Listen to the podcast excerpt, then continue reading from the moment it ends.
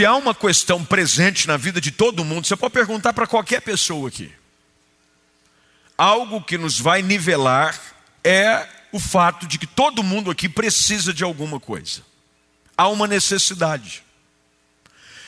Se lançássemos aqui uma pesquisa, pesquisa rápida, em que você pudesse colocar em poucas palavras algo que você precisa, tem buscado uma necessidade. Não estou falando de um capricho, de um mimo, não estou falando de um desejo, de um sonho, estou falando de uma necessidade.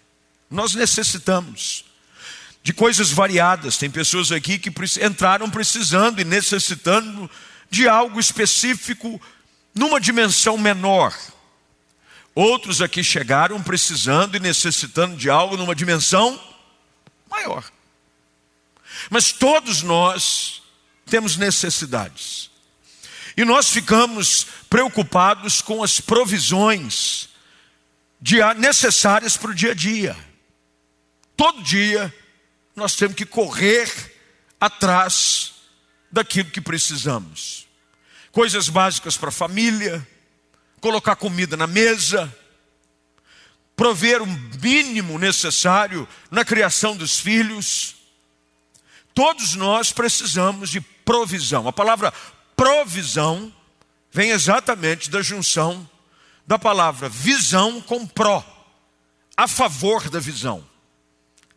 Nós estamos, por causa de uma visão, como família, como funcionários de uma empresa, como autônomos, como empresários, temos uma visão que precisa de provisão. Isso é importante, todo mundo aqui sabe dessa necessidade ela é real. Quando Paulo escreve essa carta, ele a escreve já contando um testemunho da sua própria vida. Eu gosto muito de ouvir testemunho de pessoas. Pessoas que passaram por lutas, por privações, por necessidades e foram supridas em Jesus. Seja numa necessidade física, você tinha uma enfermidade, e a medicina disse que não havia o que se fazer, e de repente a cura brotou, o milagre aconteceu. Você tem um testemunho para contar gente que não tinha um recurso necessário para cumprir com uma obrigação financeira e de repente, de uma forma inexplicável, o recurso chegou. Na última hora, a porta se abriu. E o favor de Deus foi derramado sobre a sua vida. Essas coisas não são raras na vida de quem anda com Deus. Pelo contrário, quem anda com Deus tem a garantia de que em Jesus não vai haver necessidade. E se ela chegar, vai ser suprida. O salmista Davi escreve no Salmo 37, verso de número 25, o seu próprio testemunho. Ele diz: Eu sou velho, mas eu já fui moço. E no curso da minha história, óbvio que eu estou parafraseando o versículo apenas para você entender. Ele diz: durante toda a minha vida eu posso afirmar algo. Eu nunca vi, nunca vi o justo desamparado, e nem a sua descendência, isso é, os seus filhos, mendigar pão. O testemunho de alguém que foi fiel a Deus e provou da sua bondade. Como é que Deus provê na nossa vida? Paulo aqui dá o testemunho de uma provisão que veio através de algumas fontes. Deus provê de diversas formas na nossa vida. Deus pode prover de uma forma sobrenatural, é verdade. O povo que atravessou o deserto foi suprido por uma provisão sobrenatural, afinal de contas, todos os dias caía maná do céu e codornizes. Então tinha um tipo de pão fresco todo dia e carne fresca todo dia. De repente, num momento específico do dia, não precisava se caçar, não precisava se plantar, Deus, de uma forma sobrenatural, supria as necessidades do povo. Mas aqui o caso em questão, aonde Paulo dá o seu testemunho, aonde ele começa dizendo no verso de número 18, olha o testemunho do apóstolo. No momento eu tenho tudo de que preciso e mais. Primeira coisa que eu quero que você entenda, anote e guarde isso aí em algum lugar. Deus sempre nos surpreende com mais. Mais. Por isso que o salmista diz: O meu cálice, ele está cheio, transborda. Deus tem prazer em fazer o nosso cálice transbordar. O apóstolo está dizendo: Eu tive necessidade, mas tudo aquilo que eu precisei veio com sobra. O nosso Deus é o Deus que faz muito mais daquilo que pedimos ou pensamos, ele faz muito mais. Aqui é que a gente começa a olhar para as nossas necessidades com esperança. Porque quando nós vamos para uma palavra como essa, nós nos lembramos de que Paulo está falando, eu sou prova viva, de que aquilo que Jesus disse, que Ele nos daria vida e vida em abundância. Vida plena no presente, vida plena no porvir. Vida com Deus, num relacionamento com Jesus, é algo que faz com que a nossa caminhada se torne cheia de provisões intensas. Deus tem como especialidade nos surpreender com mais, mais, mais. Às vezes nós olhamos a caminhada e de vez em quando eu me pego nesse nessa reflexão pessoal. E hoje à tarde minha esposa chegou em casa, estava me preparando para vir para o culto. Ela disse: Eu vou com você, eu quero estar lá também na dedicação do, do Vicente. E ela começou a falar: Amor, eu estou muito feliz. Estou muito feliz porque Deus tem, tem feito tanta coisa. Deus tem feito mais daquilo que eu imaginava. E sem ela saber, era exatamente isso que eu ia falar. Era como se Deus estivesse confirmando através da minha esposa essa verdade, que ela é uma verdade absoluta. Deus tem o poder de nos surpreender sempre com muito mais. Sabe qual é o problema? É que a gente se acostuma com pouco. A gente se acostuma com uma vida miserável. E eu não estou falando aqui de vida materialmente miserável, estou dizendo vida espiritual miserável. Deus quer nos dar uma vida abundante, vida feliz, vida de paz, vida de perdão, vida de alegria constante mesmo em meio às lutas, aonde você aprende a viver contente em toda e qualquer situação. Mas a gente aceita o pouco. A gente se contenta com pouco. É como se você chegasse e Deus dissesse: Eu tenho uma mesa cheia para você comer o que você quiser. Aí você vai e dá só uma beliscadinha. E tem lá de tudo. Eu não sei você. Mas se alguém diz que põe uma mesa para mim e eu posso comer à vontade, meus irmãos, só sai de lá carregado. Vou contar uma experiência que ela é muito interessante, ela até é um tanto engraçada. E eu vou citar mais uma vez minha esposa, que está aqui comigo hoje. Nós morávamos fora do país, eu estava estudando, fazendo um doutorado, e durante um dos programas do doutorado, nós fizemos uma viagem, os alunos, é, para o intensivo, e logo em seguida, como uma forma de agradar as esposas, as esposas foram enviadas para esse mesmo acampamento para dois ou três dias, eu não me lembro bem, para terem um tempo de comunhão e tudo mais. Ela veio falar comigo, nós vivíamos assim como bolsistas, então não tinha recurso. Eu era bolsista, eu estudava com uma bolsa e não tinha nenhuma fonte de recursos, senão a própria bolsa de estudo. Ela falou assim para mim, amor, eu preciso ir lá para o acampamento com as mulheres. É, eu falei, vai minha filha, Deus abençoe, vai ser benção. A Laura era bebezinha, não tinha um ano de idade. Isso quer dizer, faz 17 anos atrás. E ela falou, mas eu precisava levar algum dinheiro. Eu tenho, na época eu tinha 10 dólares. O equivalente hoje a cinquentão. Para passar três dias. Falei, falei, filha, o Deus que multiplica o pão e o peixe há de fazer um milagre. Dei, dei dezão para ela. Agora, não dolarize, é a mesma coisa que eu der dezão para você hoje. Ó, dezão aí passa três dias, vai na fé. Ela pegou os dezão, pôs no bolso. Primeira vez chegou, tinha um jantar. As mulheres todas sentaram-se na mesa e veio, um cardápio, porque era um tipo de um hotel, assim, fazenda. Aí veio o cardápio, e o cardápio com uma série de coisas, e a minha esposa procurando o que dava para comer durante três dias com 10 dólares. Aí ela arrumou uma saladinha baratinha. E ela começou a ver que as outras esposas pediam-se sem dó. Eu quero de entrada isso, depois eu quero isso aqui, eu vou querer esse outro prato para acompanhar, e só de raiva vou pegar o outro, e de sobremesa eu quero isso aqui, e eu quero três tipos de suco diferente. E ela começou a desesperar desesperar com aquela ideia, vamos pagar e dividir pelo número de pessoas. Porque o que acontece? Eu pedi só o que dava para pagar, os outros pedem isso aí, é pegadinha. Cuidado, hein, gente?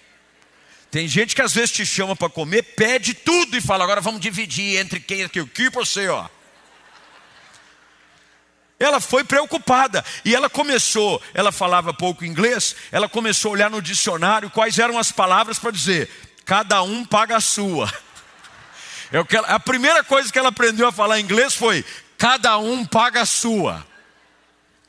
Bem, comeram, comeram, chegou a conta. E ela começou a suar, meu Deus do céu. E tentando repetir: cada um paga a sua, cada um paga a sua. Quando de repente é, é a pessoa que era líder do programa de doutorado pegou a conta. Ela não entendeu nada. E disse assim: como assim? Aí perguntou para uma outra moça. Ele falou: não, eles estão pagando tudo. Você pode comer à vontade. Imagina o estrago que essa mulher deu na refeição seguinte. Na refeição seguinte, ela disse assim para mim: amor, eu zerei o cardápio. Por que, que eu estou usando essa ilustração? Porque ela é exatamente aquilo que nós vivemos na nossa vida. Deus tem uma mesa farta, abençoada para nós em Jesus, e a gente fica contando migalhas. Porque a vida em Jesus é vida abundante, é vida plena. Aí você fica um casamento de migalhas, uma vida de migalhas, quando você tem uma mesa farta, aonde todo preço Jesus já pagou na cruz por você. Você fica lá querendo saber se vai dar tudo o que você precisa. Paulo escreve aos Efésios no capítulo 1 de que nós somos abençoados com toda sorte de bênçãos espirituais em Cristo Jesus. Mas veja o que ele diz: em Cristo Jesus. Por isso, o apóstolo Paulo vem através dessa palavra e diz: Eu tenho tudo e muito mais. Eu tenho tudo e muito mais. Mas ele diz: tudo vem por meios específicos. Assim como nessa situação, tão maravilhosamente, a gente lembra com carinho, e tem tantas experiências que a gente viveu durante esse período que moramos fora, e a gente se lembra de como Deus proveu em pequenas coisas. Mas a gente proveu o cuidado de Deus, por quê? Porque você entrou para a família de Deus, e na família de Deus, o pai paga a conta. Você já foi comer com seu pai? Normalmente, quando você vai comer com seu pai, quem é que paga a conta? O pai. Isso se ele não for murrinha. Porque tem uns pais murrinha. Ele dá o perdido de que esqueceu a carteira. Na hora da conta, ele levanta e vai para o banheiro. É ou não é? Atende uma ligação, é urgente. E sai, ó, mas normalmente, principalmente com um filho pequeno, vamos esquecer aqui da vida adulta, porque na vida adulta o mínimo que você pode fazer é honrar os seus pais um pouquinho, de vez em quando levando-os para comer em algum lugar, dentro da sua possibilidade, e se não puder levar em algum lugar, pelo menos para a sua casa, para comer alguma coisinha, afinal de contas, ele encheu a sua barriguinha com a sua mamãe durante boa parte da sua vida. Mas quando os filhos estão pequenos, eles não estão. Você já viu filho pequeno quando vai em restaurante olhar preço do cardápio? Dá até medo. Pai, eu gostei disso aqui, ó. E os, os restaurantes são malandro. Eles botam as fotos das coisas assim. Aí as crianças falam, pai, eu quero um desse aqui, ó. Pai, eu quero... ele não olha para a coluna da direita. Os pais, a primeira coisa que olham é para a coluna da direita. Mas o filho, quando se assenta à mesa com o pai, ele não está preocupado, porque na mesa do pai, o pai paga a conta. Mas a gente só pode sentar na mesa do pai através de um relacionamento com Jesus. Paulo está falando aqui de que ele tinha tudo e muito mais, porque foi Jesus quem o fez. Quando ele chega no verso de número 19, finalzinho do verso 19, puder colocar na tela, agradeço. Ele diz assim: Todas as necessidades ele me supriu, por meio das riquezas gloriosas que nos foram dadas em. Em quem? Em quem, gente? Você em casa, em Cristo Jesus. Em Jesus, eu tenho ampla suficiência de todas as coisas. Por isso que quando a gente fala que o relacionamento com Cristo é algo maravilhoso. Porque ele não somente paga aquilo que você vai consumir, mas ele paga aquilo que você devia. Porque todo mundo que senta na mesa de Deus tem que entender de que ele não somente garante a provisão para o hoje e para o amanhã, mas ele também perdoou a dívida que você tinha antes. Paulo sabia muito bem disso. Ele chega a ponto de dizer que dos pecadores ele era o principal, ele sabia que era um devedor, a ponto de afirmar: Eu sou o que eu sou pela graça de Deus. Foi a graça. Graça é um favor que eu não mereço. Pelo fato de eu ter me tornado filho de Deus através da cruz em Jesus, eu fui perdoado. E todo escrito de dívida, que constava em ordenança contra nós, Paulo agora escreve aos Colossenses, ele diz: Ele cravou na cruz e disse: Está pago. Que bom é saber de que com Jesus, eu não apenas tenho provisão para o hoje e para o amanhã, mas eu tenho perdão para a dívida do ontem. Tem gente que anda carregando um peso desnecessário. Você está carregando um peso desnecessário. Paulo disse: Eu tenho tudo que eu preciso e muito mais. As minhas necessidades, verso de número 18, e grife isso na sua Bíblia, onde você estiver, por favor. As minhas necessidades foram, eu gosto dessa versão NVT para esse texto. Ele diz assim: foram plenamente supridas. Plenamente supridas. Deus é o Deus do plenamente. Tudo que você precisa e muito mais. Como é que esse recurso vem? Bem, Paulo dá o testemunho. Eu fui abençoado pelo recurso que veio da parte de Deus através da mão de pessoas. Eu poderia aqui gastar muitos minutos falando e dando testemunho sobre como eu fui abençoado por tanta gente. A maioria dos meus estudos aconteceram pela ajuda de alguém. Desde a minha época de escola, no, na época era ginásio, colégio. Lembra daquela época? Agora mudou tudo, ensino médio, fundamental. Na minha época ainda era primário, lembra? Os mais velhos sabem do que eu estou falando. Mas quando nós fomos estudar, com um pouquinho mais de qualidade, não foi pelo recurso que nós tínhamos, porque nós não tínhamos o recurso. Mas Deus moveu o coração de pessoas, de uma escola, e me deu bolsa. Pagávamos só uma parte. É Deus dando mais do que eu mereço através dos outros. Depois eu fui estudar fora do país. E em todos os lugares que eu estudei, eu fui bolsista. E confesso a você, eu não fui bolsista porque minha mãe passava açúcar em mim. Lembra da música? Era bebê, não tinha talco. Mamãe passava açúcar em mim. Essa música aí é da época, é? Jovem Guarda. Aí é só quem tem 60, 70. Menos? É menos, irmão? Sei, sei não, hein? Amém. Idade é, é da cabeça. Era neném, não tinha talco. Mamãe passava açúcar, no sentido de dizer, eu sou todo, eu sou um doce. Não, não foi. É a graça de Deus. Porque a partir do momento que você entrega a sua vida ao Senhor, Ele cuida de você. É isso que você não entende. Todas as vezes que você tenta cuidar de si próprio, você vai tentar fazer tudo na sua própria força, no seu próprio braço. Lembra da história? Uma das histórias mais lindas do Antigo Testamento é a história de Ruth.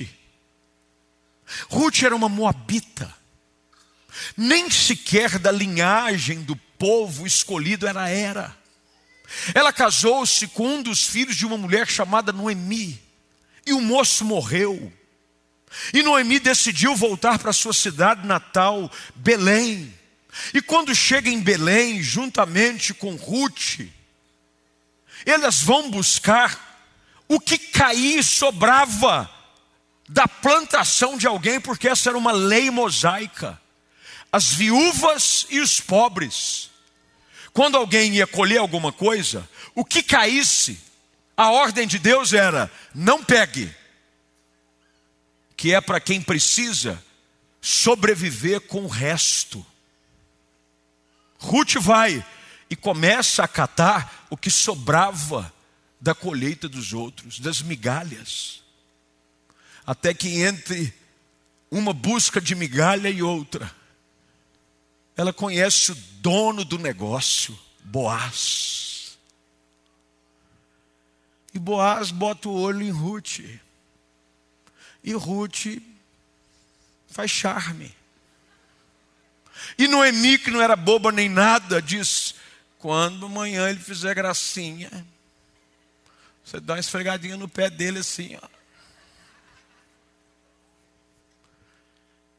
E Boaz se encanta com Ruth. E aquela que catava o que sobrava, casa-se com o dono do negócio. Que conto de fada, irmã. Tem irmã dizendo, oh, Joás, meu Deus, manda um Boaz desse na minha vida, Senhor. Eu estou precisando é casar com o dono do negócio. E não bastasse isso, ela entra na linhagem daqueles que deram origem, a genealogia de Jesus Cristo.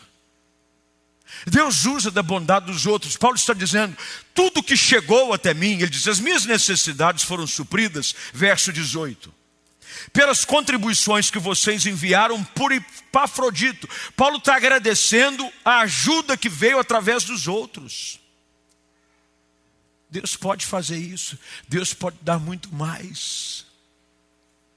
Quando você se coloca debaixo do cuidado de Deus, como dizia ou diz a canção que cantava-se quase sempre aqui: Deus cuida de mim na sombra das suas asas, Deus cuida de mim. Deus cuida de você, mandando pessoas na hora que você mais precisa. Deus manda para abrir uma porta. Eu fui estudar nessa ocasião que a minha esposa lá achou que ia passar fome, coitada.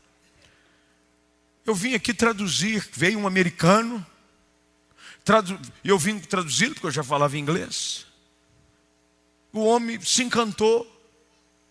Deus moveu o coração dele e disse: O que, que você precisa para deixar tudo aqui e estudar morando dentro da faculdade, com tudo pago nos Estados Unidos? Eu falei: Eu só preciso de uma oportunidade. falei, a oportunidade é sua.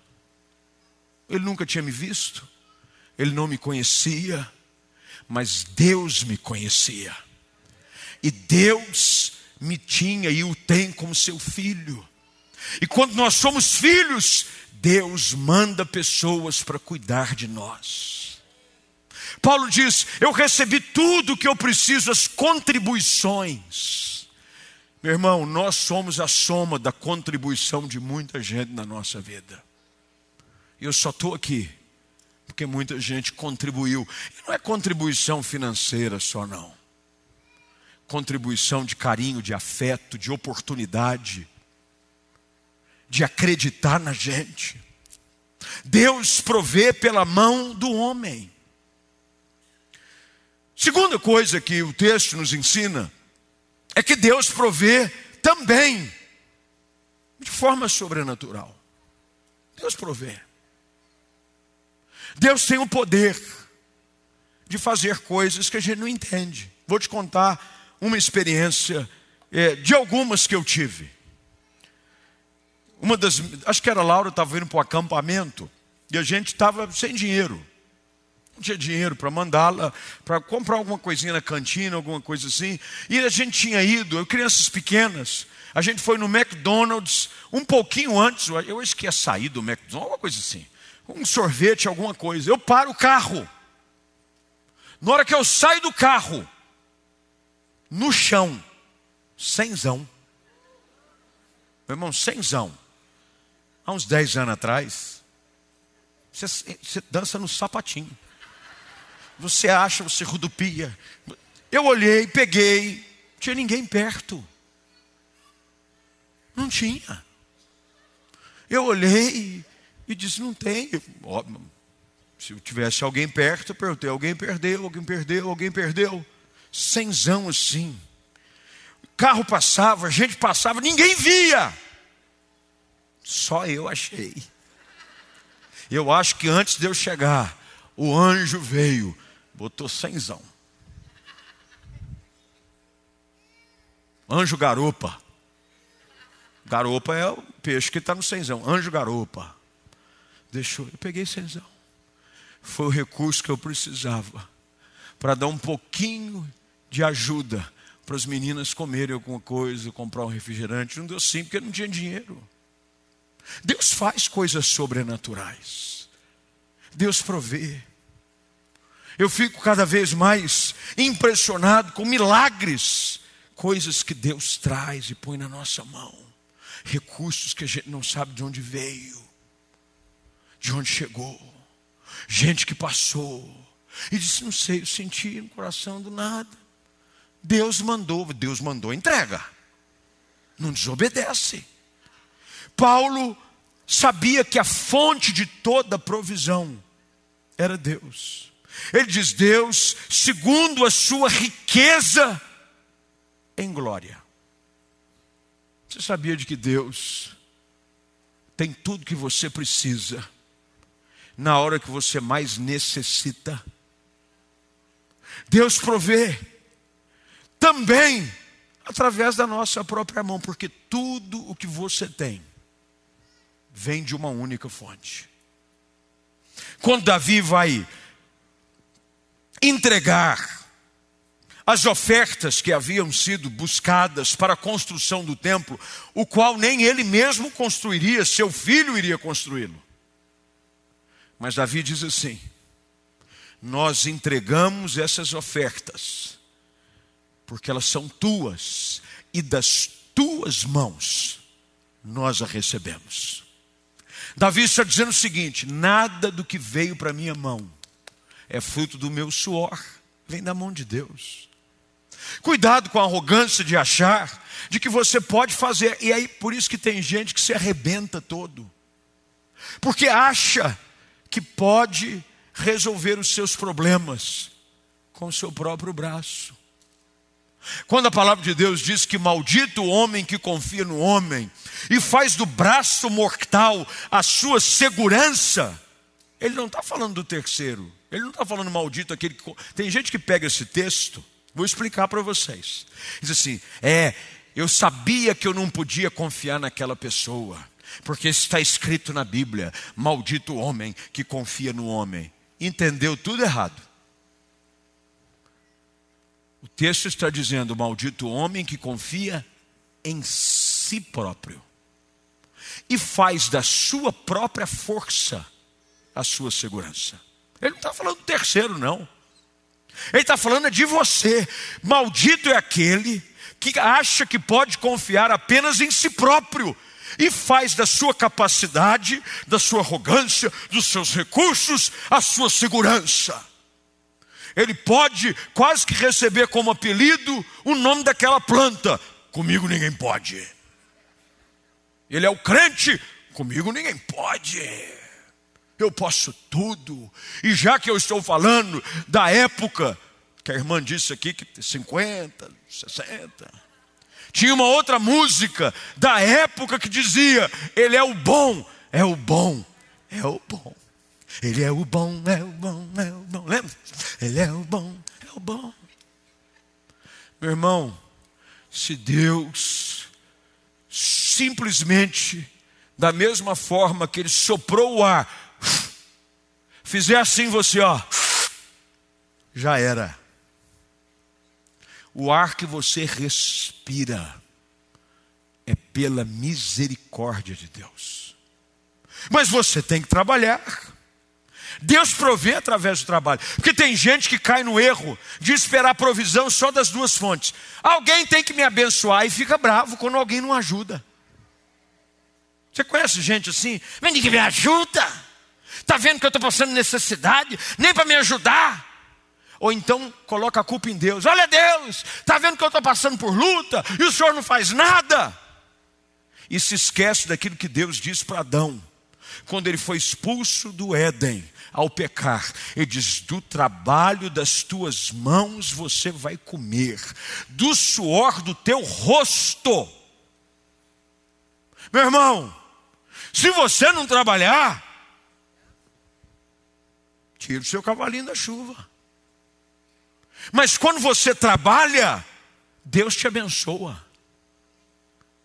Quando você vai ao Salmo 1, o salmista diz: tudo aquilo que ele fizer é ação, é atitude, é trabalho, é bem sucedido. Mas você precisa trabalhar.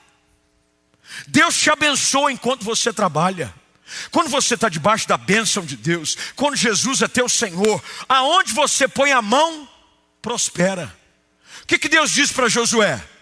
Todo o lugar que pisardes a planta dos teus pés, eu vou-lo dou. Mas está falando de ação. Pisar quer dizer caminhe, caminhe, dê passos vá numa direção, se esforce. Deus nos abençoa, mas a gente tem gente que só fica de birra. Ninguém me dá nada. Eu só vejo os outros. Porque Deus não abençoa preguiçoso. Aliás, Paulo escreve em uma das suas cartas, dizendo: aquele que não trabalha, não deve comer. E parece que às vezes é o errado. Quem menos trabalha é o que mais come. Quem come mais no churrasco? Quem não levou a carne.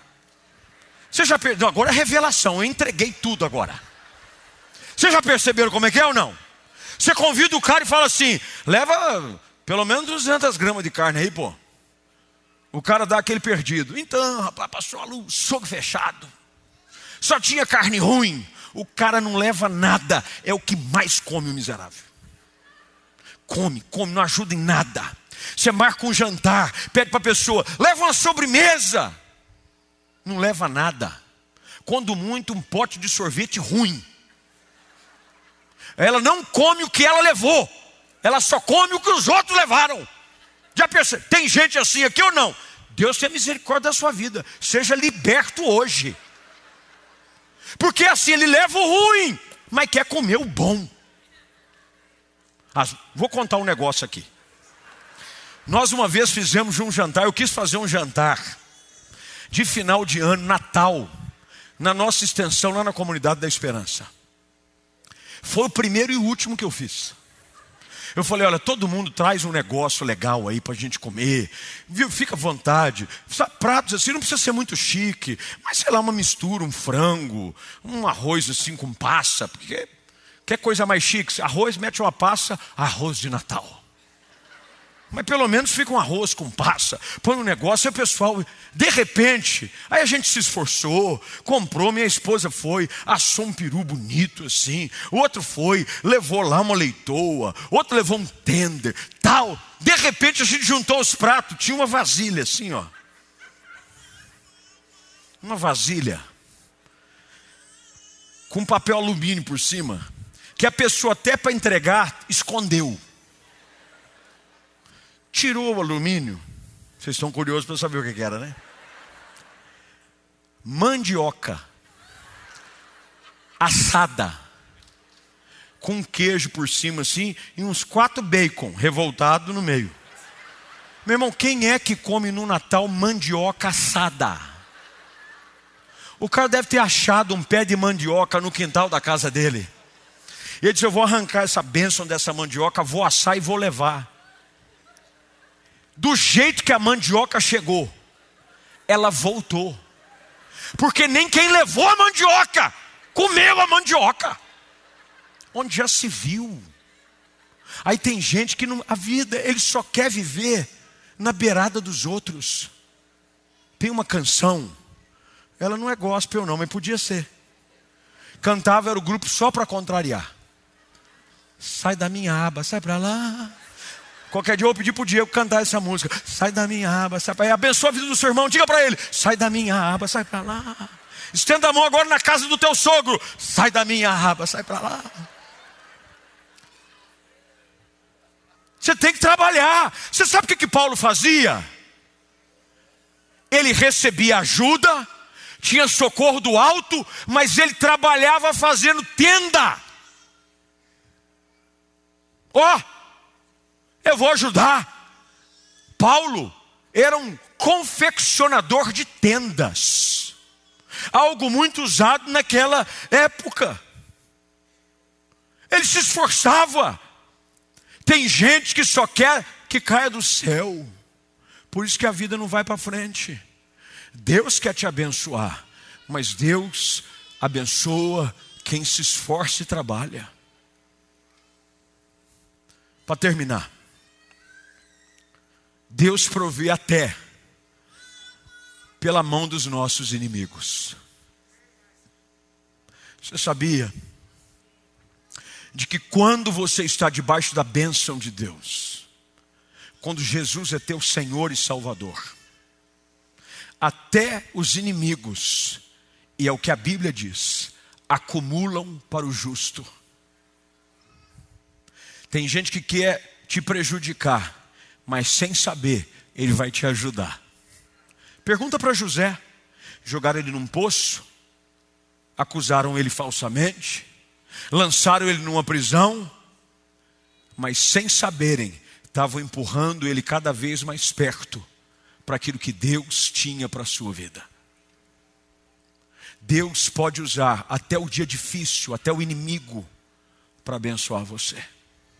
Mas tudo isso só é possível, e eu termino aqui com as palavras do apóstolo Paulo.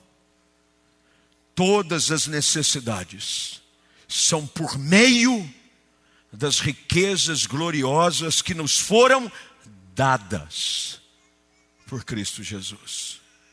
Jesus trabalha de forma sobrenatural, Jesus trabalha através da mão do homem, Jesus trabalha através do nosso esforço, mas tudo o que ele faz vem pela sua graça e sua misericórdia.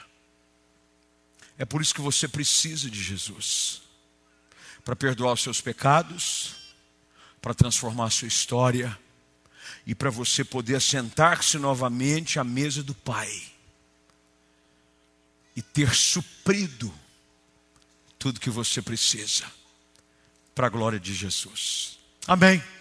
Vamos ficar de pé, por gentileza. Feche seus olhos, curva sua cabeça. Nós vamos orar. Eu não sei como é que você chegou, eu não sei a necessidade que você tem. Eu não sei qual é a sua luta, eu não sei qual é a sua necessidade. Mas por aquilo que nós ouvimos, uma coisa é certa: tudo o que você precisa, Jesus tem para lhe oferecer não só as suas necessidades, Paulo diz, ele supriu as minhas necessidades e mais. Deus quer que você saia daqui transbordando de perdão, de graça, de bondade, de misericórdia. Mas para isso você precisa ir até Jesus. Se você se esforça sem a bênção de Deus, a coisa não vai para frente. Há um livro do profeta Ageu, ele é pouco falado, é um livro pequeno, um dos profetas menores. Aonde a repreensão de Deus ao povo é simples, ele diz: vocês trabalham e nada conseguem aproveitar. Vocês semeiam e nada conseguem colher. E o que vocês conseguem fazer é como colocar num bolso furado. Eu estou parafraseando só para você entender. Ou seja, tudo que você põe, você perde. Aí Deus dizendo: você está trabalhando, você está se esforçando, você está querendo dar certo. Mas seu bolso, o seu coração, a sua vida está sempre vazia, porque Deus vem e repreende. Vocês estão vivendo longe de mim. Vocês estão longe de mim, vocês têm vivido em pecado. E não adianta você se esforçar, você plantar, você tentar ser feliz, tentar fazer seu casamento ir para frente, tentar, porque é como colocar moedas num bolso furado. Em outras palavras, é uma furada. E tem gente aqui que está numa furada faz tempo. Paulo diz: Eu tenho tudo e muito mais.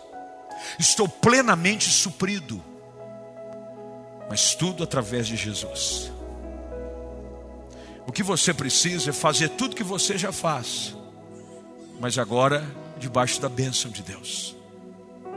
Perdoa os seus pecados, porque quando você está fazendo algo e o diabo encontra legalidade na sua vida por causa do pecado, você só se esforça, se esforça, se esforça e nunca sai do lugar. É por isso que você precisa de um encontro com Jesus para valer. Não um encontro com Jesus uma vez por semana de terça-feira. É um encontro com Jesus para vida plena com Ele todos os dias. Acabou o culto, eu estou com Jesus. Amanhã é quarta, eu estou com Jesus. Quinta-feira eu estou com Jesus. Sexta-feira eu estou com Jesus. Todos os dias eu estou com Jesus. Mas essa é uma decisão sua. Você é que pode escolher hoje, eu quero essa vida que Deus tem para mim em Jesus, perdão para os meus pecados e viver plenamente suprido. Se esse é o seu desejo, você tem a oportunidade hoje à noite de, através dessa palavra, responder ao apelo das Escrituras.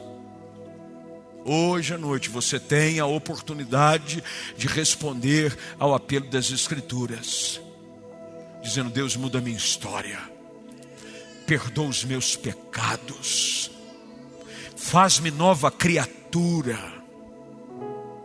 Ó oh Deus, que eu possa tê-lo como meu único Senhor e Salvador. E quando você assim o fizer, se prepare para experimentar de uma vida que o mundo não pode lhe dar, mas Jesus tem hoje para te oferecer. Vamos orar. Feche seus olhos. Curva sua cabeça. Se esse é o seu desejo, eu queria que você repetisse essa oração comigo. Você dissesse: Olha, eu, eu vou repetir essa oração, porque eu entendo que eu preciso de Jesus. Você está preparado? Se esse é o seu desejo, em casa ou aqui, eu quero que você repita essas palavras comigo, dizendo assim: Senhor Deus eu hoje entendo que não há vida verdadeira sem um relacionamento com Jesus Cristo. Eu preciso de um Salvador. Eu preciso de perdão. E por isso eu confesso que sou pecador. Perdoa os meus pecados. Muda minha história com os meus lábios eu confesso Jesus Cristo como meu Senhor e meu Salvador.